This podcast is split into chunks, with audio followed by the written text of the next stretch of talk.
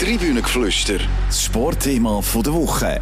Manchester City, die beste Fußballmannschaft der Welt, ist zu Gast in der Schweiz.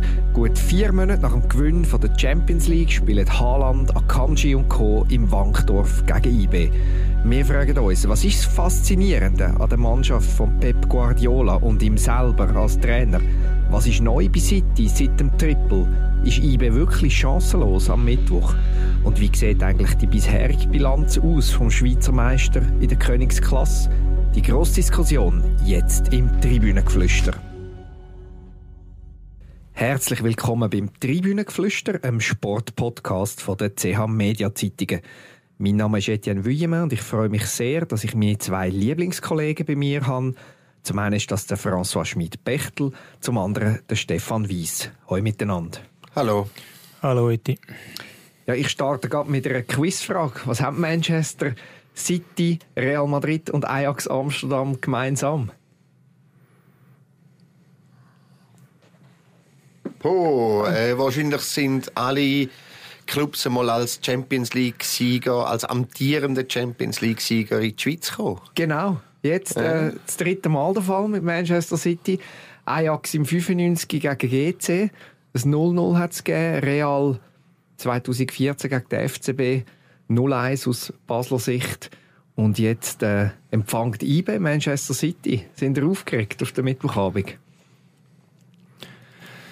Nein, ehrlich gesagt bin ich jetzt nicht wahnsinnig aufgeregt auf das Spiel. Weil es halt, weil es halt einfach so ist, dass bei diesen Gruppenspielen hat es halt selten entscheidenden Charakter und das ist das mal auch nicht so. Also ich, äh, für mich ist es fast mehr ein eine Exhibition, wenn jetzt da Manchester City im Wankdorf auftritt. Heisst, du erwartest schon fast äh, eine BL von, von City, die da mühsame Pflichterfüllung ähm, vor sich hat in Bern. Nein, nein, das überhaupt nicht. Äh, Die nehmen das Spiel A sicher ernst und B haben die wahrscheinlich gar keine rechte B11, weil auch wenn acht Ersatzspieler würden spielen oder ein paar Wechsel gibt im Vergleich zum letzten Meisterspiel, wäre es immer noch A-Klasse-Mannschaft. Also nein, von dem her äh, nicht ein, äh, nicht ein Kehr-Ausspiel, aber es ist halt einfach so ein bisschen wie, ja, es kommt jetzt da äh, eine Weltauswahl äh, in die Schweiz zu spielen und darum, darum sage ich, es ist ein bisschen wie eine Exhibition und es hat für beide Teams nicht einen entscheidenden Charakter, das Spiel.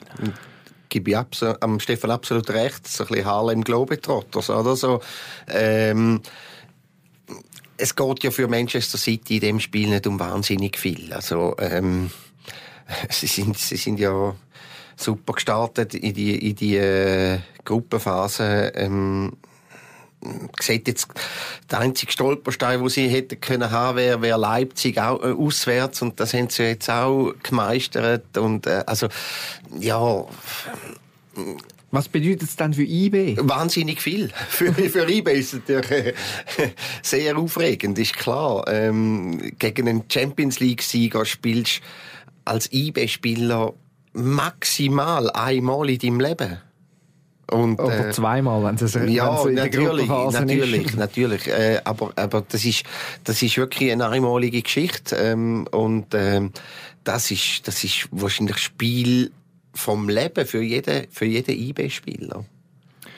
Ja, was ich noch finde, was speziell dazu kommt, ist, es ist wirklich eine Art Standortbestimmung für, ähm, für IB. Um, zum, zum, um zu sehen, wo steht ein, ein Schweizer Meister im Vergleich zu so einer Topmannschaft. Weil die Art und Weise, wie, wie Manchester City spielt, lässt vermuten, dass die, auch wenn es vielleicht nicht am obersten Rand für ihre Möglichkeiten spielen, und die haben wichtigere Matches in den nächsten Wochen als jetzt der in Bern, aber die, die Art, wie sie spielen, die Art, wie sie, wie sie auf den Platz gehen, wie der Trainer sie spielen lässt, ist irgendwie so, dass man auch weiss, die, da, kommst, da kommst du nichts gratis über. Es ist nicht wie es auch schon gegeben hat, dass das IBE vielleicht einmal ein Juventus geschlagen hat oder dann aber wirklich ein Kehrausmatch war oder, oder ein anderes Team, wo, wo vielleicht viel besser ist, aber nicht, nicht ähm, auf Hochtouren gelaufen ist und dann sieht man noch schnell einmal gut aus. Bei Manchester City hast du rein auf, auf der aufgrund von der Ausgangslage, wo Manchester City hat, aus dem Spiel raus, hast du keine Chance, dass du irgendetwas kannst erhoffen, dass sie nicht so gut sind, weil es für sie nicht so wichtig ist. Und darum wird das ein extrem äh, äh, tiefgehende Standortbestimmung sein. Man sieht wirklich, wo, wo IB steht im Vergleich zu so einem Gegner. Es war ja auch schon mal ein Manchester zu Gast gewesen, ähm, zu Bern United. Das ist nicht allzu lang her. Und da hat IB eine magische Nacht erlebt.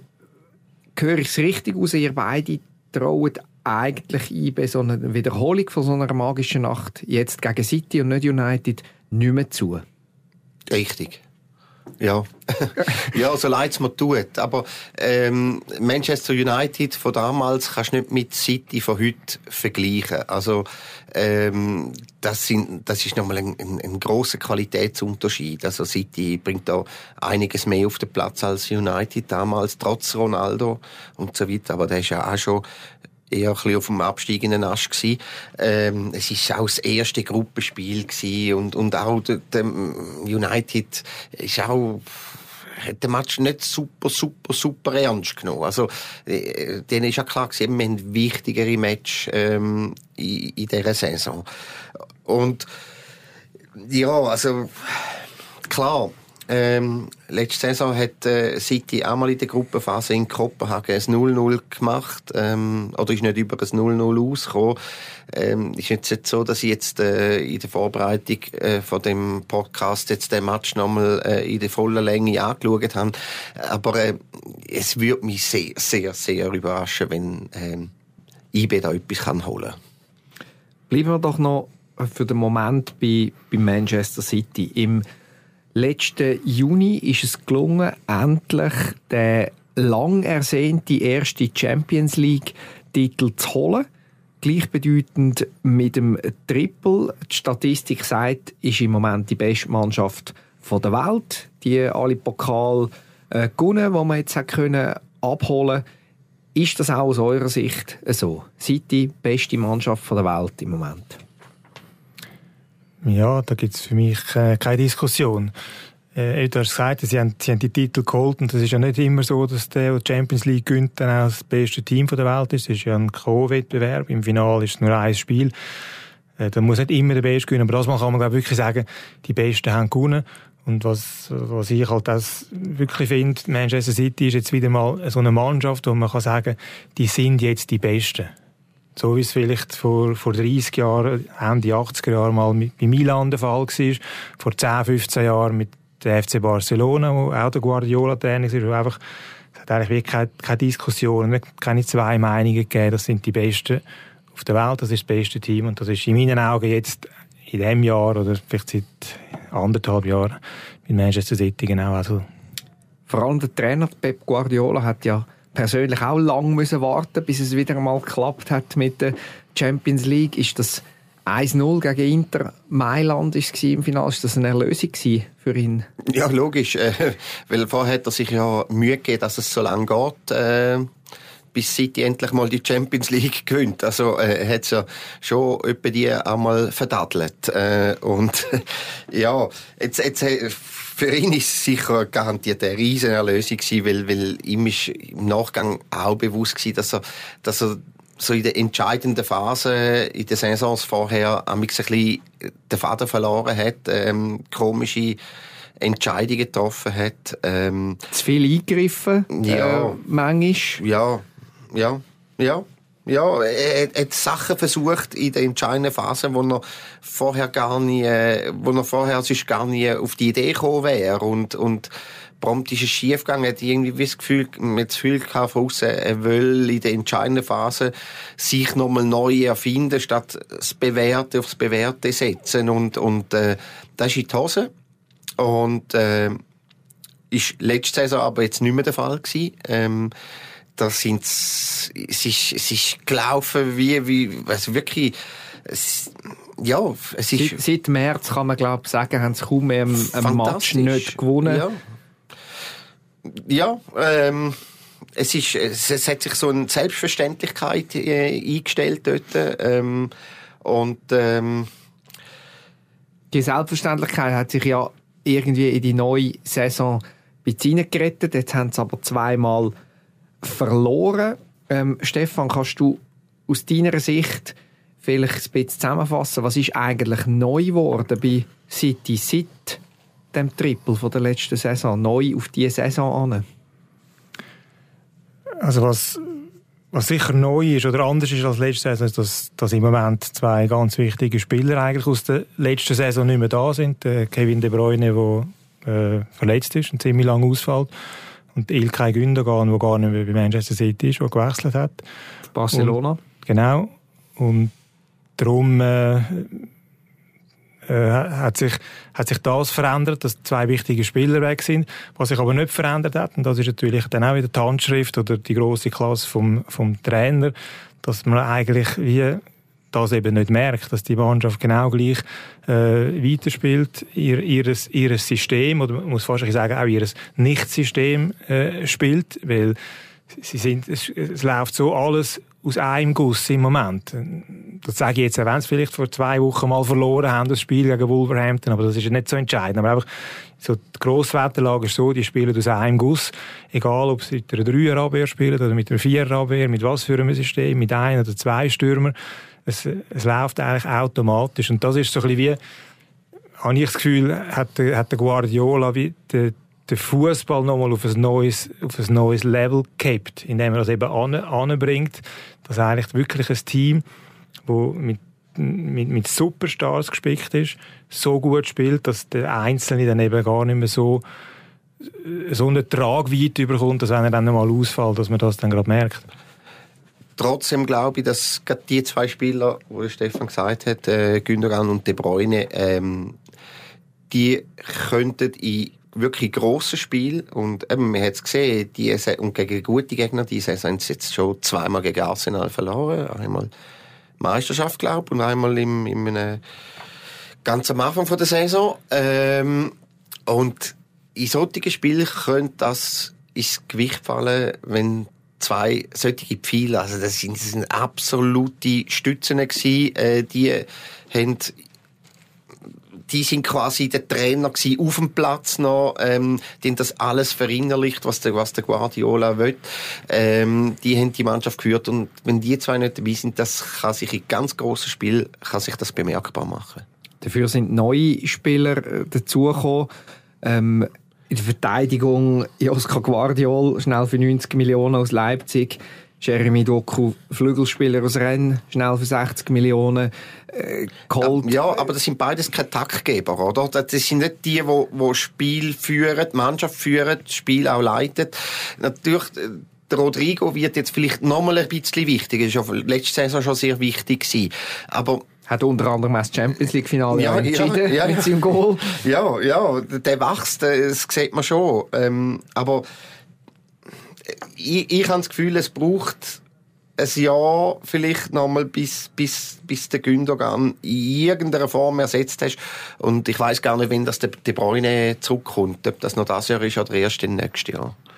Ja, ich, bin, ich, bin, ich bin gar nicht, nicht so sicher, ähm, dass es so rauskommt, dass man, dass man die, Ab, äh, die Absenzen, dass man die gross spürt, weil ich habe das Gefühl, der, der Guardiola hat es jetzt schon wieder, oder ist dran, es zu schaffen, dass es eben wie nicht einfach die Spieler eins zu eins ersetzt, sondern dass die Mannschaft ein bisschen so umbaut, dass er eben wieder wie, sagen wir mal, einen neuen Gündogan ähm, erfindet. Indem er jetzt vielleicht einen Bernardo Silva mehr, mehr im Zentrum, ein bisschen defensiver spielen lässt. Und dann zeigt sich plötzlich, der, der kann das genauso gut. Das ist gar nicht nur, nur ein Flügel, der kann auch ein bisschen defensiver im Mittelfeld spielen. Und dann hat er wie einen, einen neuen Gündogan wieder erschaffen. Also, irgendwie, das ist irgendwie so ein bisschen alles im Fluss im Moment, habe ich das Gefühl. Und ich glaube nicht unbedingt, dass, dass ihnen das jetzt dann zum Verhängnis wird, dass, dass die zwei Pfeiler von der letzten Saison jetzt nicht mehr da sind. Und wir haben über einmal ja noch gar noch nicht geredet. Der Erling Haaland, ich habe schnell die Statistiken angeschaut. 13 Spiele, erst 9 Goal, erst ein Hattrick und überhaupt noch kein Goal in der Champions League. Müssen wir uns da Sorgen machen? Du meinst, dass er alles aufgespart hat für den Mittwochabend? natürlich. Nein, ich glaube, wir uns keine Sorgen machen, weil äh, er hat jetzt ja am Wochenende das Goal gemacht und das ist eigentlich ziemlich hochklassig gewesen, wie er dort schnell den einen Verteidiger äh, abgerechnet hat und sie aus 18 Meter flach einschießt. Also, für, Nein, mich, hat der, für mich hat der Jubel eben ein bisschen danach gewirkt, als wäre auch ein Preis eine Erleichterung äh, dabei, vielleicht sogar leichte Frustration von vorher. Das ist ja Jammer auf ganz hohem Niveau, eben 9 Goal aus, aus, aus 13 Spielen. Gleich für ihn sind ja die Ansprüche auch von ihm selber wahrscheinlich ein bisschen höher als, als für andere. Wie siehst du ihn, François, bis jetzt? Ja, also ähm, wenn ich der Erling Haaland wäre, dann würde ich mir jetzt noch nicht grosse äh, Zinnfrage stellen. Ähm, ei, ist klar, du, du hast einmal auch auf dem Niveau und mit dieser Qualität, ähm, da hast halt auch mal eine Phase, wo es vielleicht nicht ganz für dich läuft. Ähm, ja, ich glaube nicht, dass wir da jetzt da noch gross hin und her diskutieren, ob, ob der Haaland äh, Weltklasse ist oder nicht. Das hat er schon mehr als einmal bewiesen. Und äh, das, das, das, das, der wird wieder dominant sein. Und vor allem hat er ja auch bewiesen, dass es dass die Kritiker, die sagen, Guardiola und Haaland, der echte Stürmer, das kann ja nicht passen, eindrücklich wieder leid, oder? Jetzt gesamthaft 61 Goal in 66 Spielen bis jetzt für City eine monströse Bilanz. Absolut, aber da sind beide dafür verantwortlich. Also ähm, ich bin auch sehr skeptisch am Anfang, wo es geheißen hat, der, der Haaland geht zu, zu City. Ich dachte, das passt doch überhaupt nicht. Ausgerechnet zu City, wo, wo äh, der Guardiola sich darum futiert, äh, einen Mittelstürmer aufzustellen, ähm, wo alle Spieler einfach so ein bisschen um, um den, um den 16er herumkreisen, aber ja nicht trainieren gehen, weil sie sich sonst die Füße verbrennen. Nein. Und, und dann, dann ist er aber auch bereit, auf den Spieler reinzugehen und, und, und das System anpassen. Und äh, das ist einfach von beiden, äh, beide haben erkannt, dass der andere über unglaubliche Qualitäten verfügt und äh, sind aufeinander zu und äh, darum hat es so wunderbar funktioniert. Ja, also mich hat es aber auch nicht überrascht. Ich habe eigentlich das ein bisschen, ein bisschen zu, zu, plakativ gefunden, die, die, die Verwunderung, die man hat, ähm, dass das nicht sollte gehen zwischen Guardiola und Haaland. Das ist so ein bisschen habe ich das Gefühl, hat man es zum Teil ein bisschen aus den Schubladen rausgeholt, dass der Guardiola damals in, in Barcelona das mit dem falschen Neuner-System erfunden hat. Schlussendlich hat er gleich auch drei Jahre in Bayern den, den Lewandowski in seinem Kader gehabt, wo, wo ein Mittelstürmer ist. Also er hat ja nicht jetzt zehn, zehn Jahre lang nie mit einem Mittelstürmer äh, spielen lassen, von dem her, dass, dass, dass er dann fähig ist, der Spieler seinen Qualitäten entsprechend einzusetzen, das hat mich nicht, nicht überrascht. Gut, sind wir gespannt, was äh, auf die IB-Abwehr da zurollt. Ein Mann, der in der Abwehr von City eine wichtige Rolle gespielt hat beim Triple, immer noch spielt, ist der Manuel Akanji. Ähm, wie beeindruckt sind ihr von, von seinen Leistungen seit gut einem Jahr jetzt? Extrem. Ähm, ich immer gefunden, das fehlt am Schweizer Fußball. Ein Kicker, der wirklich bei einem absoluten Top-Club, der bei einem Club spielt, der Champions League gewinnen und dort wirklich eine wichtige Rolle hat, das hat im Schweizer Fußball bis zum Transfer von Makanji zu City hat das einfach gefehlt. Ein Shakiri ist das nicht gewesen. Der ist zwar bei Clubs gewesen, die Champions League gewonnen haben, aber er hat keine wichtige Rolle gehabt. Und der Chaka ist gar nie in einem Club wo in der Champions League irgendwie eine Rolle kann spielen. Also, ähm, ja, jetzt, äh, jetzt haben wir das mit dem Makanji und wie schnell, dass er sich dort festbissen hat.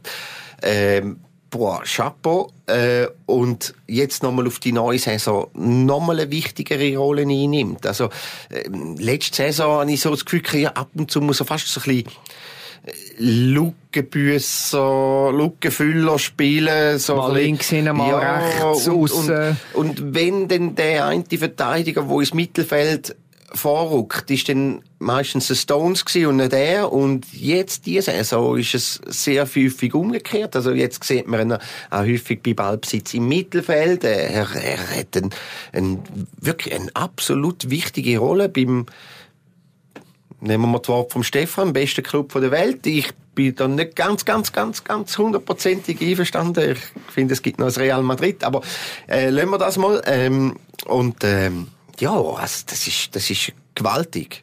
Stefan, hättest du ihm zugetraut, wo vor bisschen mehr als einem Jahr der Wechsel ähm, bekannt geworden ist, Borussia Dortmund zu Manchester City? Nein, ehrlich gesagt nicht. Also nicht, nicht in der Form, wie er sich jetzt da, eben, wie es der Franz gesagt hat, festbissen hat im Team. Er hat äh, schon gedacht, äh, zuerst mal wow, ein Schweizer kann zu Manchester City, aber natürlich ist die Überlegung schon bei allen gewesen, ja, der wird dann so ein bisschen der, Backup sein und dann ab und zu reinrotiert werden und dass es dann eigentlich ziemlich schnell fast ein, ein, äh, ich sage nicht einen Stammplatz gehabt, weil er eben, wie er gesagt hat, auf verschiedenen Positionen gespielt hat, aber eigentlich sicher einer von diesen 10, 11 Spielern ist mit den meisten Einsätzen letzte Saison und in dieser Saison eigentlich unbestritten ist. Das finde ich, nein, das, das hätte ich A nicht erwartet und B muss ich sagen, das finde ich grandios, wenn man eben, ich bleibe dabei, es ist die beste, ob es der beste Club ist, lassen wir dahingestellt, aber es ist die beste Mannschaft für mich und dass ein Schweizer da nicht nur einfach ein Mitläufer ist, sondern eine wichtige Säule im Team, das finde ich grandios. Also tun wir den letzten Samstag abbuchen unter Unglücksfälle passieren. Irgendwie zuerst ein Gegengol vom äh, unglücklich äh, noch dem Gegner den Ball zugespielt, nachher noch mit Gel-Rot vom, äh, vom Platz geflogen. Kann mal passieren. Ja, ist ja nicht Champions League Final also ja, ja. Gehen wir noch einen Moment weg vom Fußball auf die Bühne von der Ethik. So toll die Leistungen von City auf der Fußballbühne sind, so fragwürdig ist ja teilweise das Gebaren neben dem Platz. François, kann man Manchester City als Fußballfan überhaupt toll finden unter dem Aspekt? Äh, toll finden schon. Äh, die Frage ist, kann man Manchester City auch gern haben und, oder sogar lieben? Und dort äh, ähm, muss ich für mich sagen, nein, ähm, ich bewundere Fußballkunst, aber ähm, wie City zu dem Club geworden ist, wann er jetzt ist, äh, da, da finde ich, das ist so ein bisschen für mich der Inbegriff von der Fußballdekadenz. Ähm, es ist meiner Meinung nach der erste Club gsi, wo so wirklich mit der ganz ganz grossen Kehle angerührt hat. Das ist ja fast so ein bisschen retortenmässig dahergekommen. Ähm, eben zuerst mit mit dem äh, ähm, bisschen fragwürdigen ehemaligen Premierminister, dem Taksim aus, aus Thailand, wo dann aber schneller wieder verkauft hat, seine Anteile an, an, einen, äh, eigentlich an, an Abu Dhabi.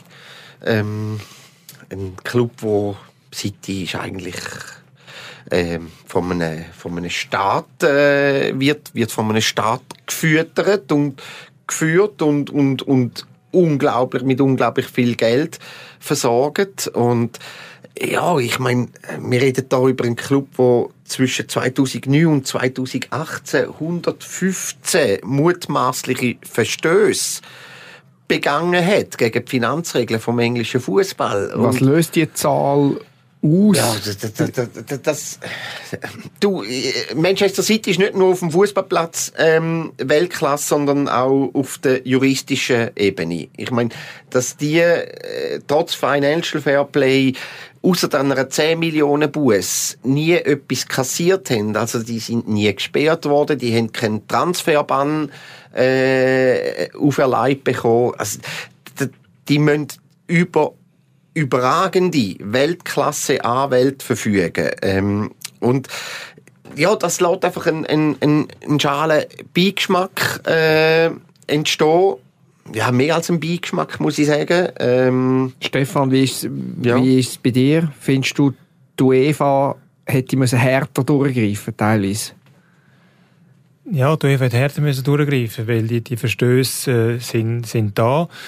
Ähm, und man hat eigentlich nur nicht durchgegriffen, weil es halt äh, Manchester City ist, weil es ein grosser Club ist. Bei Paris Saint-Germain ist es ja ähnlich, sind zum Teil ähnliche Verstöße gewesen, die auch nicht geahndet worden sind, beziehungsweise nur mit der mit einer Busse äh, äh, hat man den Club äh, davon kommen lassen. Ähm, also ich, äh, um, um auf deine Frage zurückzukommen, ja, es ist, es ist eigentlich vieles nicht so ganz ethisch, wie wir es da ähm, äh, uns vorstellen. Ähm, aber wenn du sagst, ja, kann, kann man Manchester City lieben, deswegen muss ich sagen, nein, man kann sie wahrscheinlich nicht lieben. Aber eigentlich, wenn wir ehrlich sind, kann man keinen Club von denen, die ganz oben mitspielen, äh, lieben und das, und das schon seit, äh, seit Jahrzehnten zum Teil. Also man muss schon sehen, das ist einfach, jetzt ist einfach nur mal viel mehr Geld im, im, im System Fußball drin. Aber wenn, wenn man schaut, wie, wie, wie einzelne Mäzen schon in den 80er, 90er Jahren ähm, ihre Club finanziert haben. Stichwort Silvio Berlusconi, Milan, Florentino Perez, Real Madrid. Der Tappi bei Marseille. Genau, der Bernard Tappi bei Marseille, Präsident vom FC Barcelona. Dann ist es eigentlich ja, einfach ein bisschen eine Weiterführung von, von der Dekadenz. Und darum muss ich sagen, nein, ich kann Manchester City nicht lieben, aber das gilt eben für, für, für die meisten Clubs auf dieser Flughöhe wo eigentlich genau gleich handelt und der Club wird irgendwie als Vehikel äh, für irgendwelche andere Nebengeschäfte oder um irgendwie den Tourismus ankurbeln oder oder, oder, oder sonst irgendein Unternehmen äh, gross rauszubringen oder, oder, oder für einen politischen Steigbügel benutzt werden. Also ich bin, ich bin da so ein bisschen, ich will da Manchester City nicht in eine, in eine Ecke drängen, wo sie sollten alleine stehen Nein, da stehen sie mittlerweile längstens nicht mehr allein, aber für mich sind sie ein bisschen wie die Ersten gewesen, weil, weil City ist eigentlich aus dem Nichts gekommen. Also, ich meine, 98, das musst du mal noch geben, 98 sind die in der dritten Liga gewesen, vor 25 Jahren. Ähm, der letzte europäische Erfolg seit dem Champions League Titel vom Sommer ist 1970 gewesen äh, Pokal der Pokalsieger, oder? Jetzt dort mal noch gegeben. Und gegen wer haben sie dort gewonnen im Finale? Gar nicht Schabersche. Also das ist so ein bisschen, natürlich, als, als äh, romantisch verklärter Mensch ist das für mich natürlich großartig, ja, ja, dass das, eine polnische Mannschaft ja, das, ist, das, das, das stimmt alles. Aber ich, ich finde trotzdem irgendwie, Manchester City ist du, du hast ja vorher gesagt, es ist ein bisschen, es hat ein bisschen etwas von einem Retortenclub oder, mhm. oder so und das neu mit stimmt, aber stimmt neu mit auch nicht, weil der, der Club ist ja gleich schon sehr alt, also der hat's der hat schon vor den, schon vor den Geldern aus Abu Dhabi gegeben und ist auch schon früh, auch wenn es lang her ist, erfolgreich gewesen. Das ist dann wie nicht, nicht für mich das Gleiche wie jetzt irgendwie wenn auf tieferem Niveau in Salzburg Red Bull einen Club, äh, einen Club gründet und dann noch einen Ableger in Leipzig hat etc. Es ist auch nicht das gleiche wie Paris Saint-Germain, wo irgendwie halt auch aus einer Stadt kommt, wo, wo vieles an Kultur hat, aber sicher keine Fußballkultur und, und selber auch noch relativ ein junger Club so war. Also Manchester City ist gleich ein Club, wo ist einfach einer der zwei grossen Clubs aus Manchester und das ja, seit Jahrzehnten. Aber es hat einfach einen grossen Club gegeben eigentlich in Manchester und dann hat es noch den anderen gegeben und also weißt, City hat jetzt wirklich 90er Jahre, 0er Jahre wirklich praktisch keine Rolle gespielt. Und es ist noch nicht so lange her, da hat City direkt aus der Schweiz einen Chelsea Fernandes verpflichtet und das sind dann doch noch ein paar Millionen weniger gewesen als die 90, was sie jetzt für den Josko Guardiol zahlen. Zurück auf die Fußballbühne. Gehen wir zu IB. François, ähm, ein 0-0 hat IB angebracht gegen den FC Zürich am Samstag. Enttäuschend. Wer gegen den FC Zürich ein 0-0 anbringt, kann das auch gegen Manchester City, oder? Oh, Steilthese. äh, ja, Du, äh, Zürich ist zäh. Also, ähm, muss sagen, die machen das sehr gut und, und IB hat, ein, hat ein, eine schlechte erste Halbzeit gespielt. Nachher in der zweiten Halbzeit müssten sie eigentlich den Match gewinnen, ähm, weil sie ja das Glück hatten, ähm, mit 0-0 in Pause zu gehen. Ähm, machen es aber nicht. Ich meine, sorry, am Samstag spielst du gegen den FC Zürich, am Mittwoch drauf gegen Manchester City ich glaube, da ist einfach mal wichtig, dass dann aus IB-Sicht, der Match gegen Zürich nicht verlierst. Ähm, auch da, es gibt wichtigere Matches für IB als jetzt der Heimmatch, auch wenn es ein Spitzenkampf war gegen den FC Zürich in dem, in dem frühen Stadium von der, von der Meisterschaft. Ähm, verständlich, wenn du da mit dem Kopf schon ein bisschen bei Manchester City bist und äh, dann halt nicht 100% auf den Platz bringst. Was halten wir von dem IB bis anhin in dieser Saison? Äh, ich halte von dem IB weniger, als ich von gewissen IB-Ausgaben letztes Jahr gehalten habe. Und, und da gehört jetzt auch der Auftritt gegen die FCZ dazu. Und ich muss sagen, es ist einfach nicht, es ist einfach irgendwie zu wenig gut. Also irgendwie ein solches Match äh, hat IB in den, in den letzten Jahren, vielleicht aus dem Jahr, als sie Meister sind, dann schon meistens äh, dann für sich äh, entschieden. Und weil es auch gerade so ein Spitzenspiel war, wo man, hat, wo man gedacht hat, ja, jetzt, jetzt kann IB mal dem Gegner den Meister zeigen. Jetzt kann IB mal dem FCZ zeigen, wir sind dann immer noch die Chefs in der Liga. Und das ist ihnen überhaupt nicht gelungen. Wenn sie vielleicht über die ganzen 90 Minuten als Punktsieger hervorgegangen wären, aber nur schon, dass sie die erste Halbzeit eigentlich das schlechte Team sind, das ist, das hat irgendwie nicht, nicht passt zu IBE, zum IBE von den letzten Jahren. Darum, es hat aber ein bisschen passt in, in, in den bisherigen Saisonverlauf oder, oder in, in Auftakt von dieser Saison, wo ich IBE mich überhaupt nicht überzeugt. Das kann man ja äh, ein bisschen zusammenfassen, seit der Raphael Vicky IBE übernommen hat, ist genau das die Zusammenfassung von seinem Wirken, was du jetzt gesagt hast. Irgendwie erfolgreich, aber Pünktli, Pünktli. Er hat das Double geholt. Es hat geheißen, ja, aber mit dieser Mannschaft müssen wir doch mehr machen. Er ist jetzt an der Spitze dabei und das heißt, ja, aber irgendwie könnte es doch noch ein bisschen schönerer Fußball, mehr Goal, überzeugender sein. Ist das etwas, was der Raphael Vicky immer begleitet? Oder warum, warum ist jetzt das so, die generelle ähm, Auffassung und die generellen Eindrücke über das IB?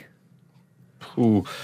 Ähm ja, wieso dass das so ist? Weil, weil, man, weil man ja sieht, was für ein Unterschied, also eBay ist ja in der Liga eigentlich der Konkurrenz entdruckt. Ähm, wenn man die nehmen allein in der Champions League so viel Geld ein, äh, wie andere Clubs äh, äh, äh, als Jahresbudget können ausweisen. Also ähm, und dann ist dann natürlich schon die Erwartung da, ja, wenn, wenn du doppelt so viel Geld hast zur Verfügung als die, die, die äh, als Konkurrenz oder mehr als doppelt so viel, dann, dann musst du doch eine dominante Rolle spielen. Ähm, ein Stück weit ist das, ist das berechtigt. Ähm, und, und ich schafft es aber zu selten zum, zum dominant und begeisternd und, und, und aufzutreten und, und äh, dann gibt's halt die Kritik und äh, ja, vielleicht ist es ein bisschen Wiki-Fußball, ähm, wo da drin spielt. Es ist zum Teil man hat immer so eine gewisse Sicherheitsmarge drin. Ist so ein bisschen, ein bisschen mein Eindruck. Ähm, ist es nicht auch einfach ein bisschen so, dass langsam nach fünf Meistertiteln sechs Jahren die Ansprüche grösser werden. Man, man, ich sehe ein bisschen einen FC Basel-Effekt von der, von der langjährigen Dominanz, die dann auf einmal nichts mehr genügt hat. Ist das jetzt tatsächlich auch bei IB schon der Fall? Das glaube ich nicht. Ähm, du, Basel hat, hat jahrelang müssen mit dem leben und es ist noch ein, ein anderes Umfeld in, in Basel als in Bern. Also, äh, ich habe schon das Gefühl, zu Bern ist es noch ein Stück weit ein ruhiger in dem ganzen Umfeld. Äh, ähm, und, und Basel ist die Erwartungshaltung schon einmal eine andere. Aber wir haben es in Basel halt einfach auch geschafft, zum Mannschaft immer wieder zu erneuern. Das, denke ich, ist extrem wichtig, um den Hunger hochzuhalten im, im, im Club, in der Mannschaft. Und bei IB diese Saison sehe ich jetzt in dem Punkt äh, es, es, ein bisschen Gefahr, oder? Natürlich hat es Wechsel gegeben, aber sind die Spieler, die neu gekommen sind, haben die eine Rolle, die wichtig ist im Team oder nicht? Für mich haben sie eine Rolle, die nicht wahnsinnig wichtig ist. Es sind immer noch die, die schon gefühlt ewig dabei sind, sind wichtig und da den Hunger, den Hunger zu aktivieren, ähm, das, das ist dann, kann dann je nachdem noch schwierig werden. Was macht der Raphael Vicky für einen Job aus deiner Sicht, Stefan? Ähm, also, ich muss vielleicht äh, bei Raphael Vicky, finde ich, muss man ein bisschen unterscheiden zwischen der letzten Saison und dieser Saison. Der letzten Saison, wo eben auch, wie du angesprochen hast, die Kritik war, es ist zu wenig Spektakel, sie sind zu wenig, zu wenig dominant in den Spielen und so. Ich finde, sie haben ja sie sind mit großem Vorsprung Meister geworden. Dort war es für mich dann schon ein bisschen, man sucht das Haar in der Suppe. Zumal sie ja dann gleich bei ein, in einzelnen Matches auch Spitzenspiel. Immer dann, wenn es darauf ist, oder? Von der Rangliste ähm, Position her, als auch vielleicht vom Renommee vom Gegner. Also ich mag mich an das 3-0 erinnern in einem Heimspiel gegen Basel, wo es unglaublich stark und dominant gespielt haben. Sie haben mal irgendeinen Kantersieg gemacht gegen Servet, die wo das Spiel ist, glaube ich, erste gegen zweite damals. Also, sie haben dann schon auch immer wieder Match gehabt, wo sie eben gezeigt haben, dass sie, dass sie die Chefs sind in der Super League. Und das fehlt dir jetzt? Und das fehlt mir jetzt eben, wie ich vorher gesagt habe, jetzt nicht nur in dem Spiel gegen die FCZ, sondern es hat auch andere Beispiele. Es hat schon angefangen mit irgendwie, bei der ersten, ersten Match, der zweiten Match, irgendwie ein glücklicher Heimsieg gegen Aufsteiger Lausanne und Iverdon nicht geschlagen. Jetzt ist, es, jetzt ist es nicht mal so, dass man sagt, man muss Haar in der Suppe suchen, sondern es ist einfach, die Resultate sind wirklich nicht so, nicht so gut. Wie ist denn die Bilanz für euch in der Champions League? Man hat den Einzug geschafft via Playoffs. Dann Leipzig daheim empfangen, verloren, korrekt verloren. Und dann bei Roter Stern Belgrad ein 2 zu 2 angebracht, mit dem Wermutstropfen, dass der Ausgleich erst kurz vor Schluss gefallen ist. Bilanz bisher? Ja, ich würde sagen, knapp genügend.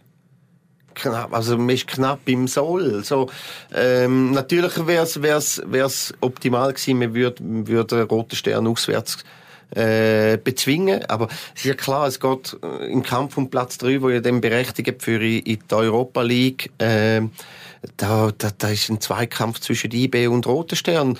Und jetzt auswärts ein Unentschieden gegen die, ja, ist okay, ähm, wenn man den daheim gewinnt, oder? Das ist dann immer, immer quasi Bedingung.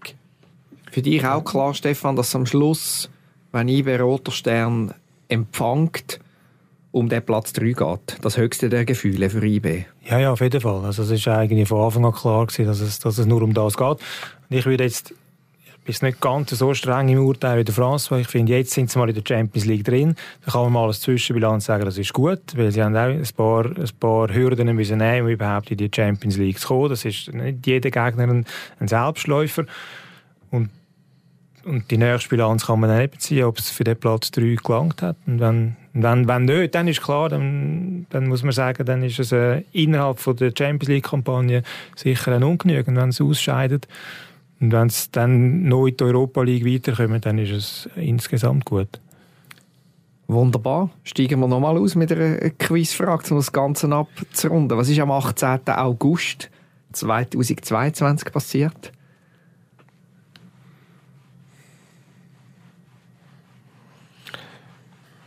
Ich weiß es nicht. Also IB gegen Anderlecht. 0 zu 1. Es war die letzte Heimniederlage von IB bis dato.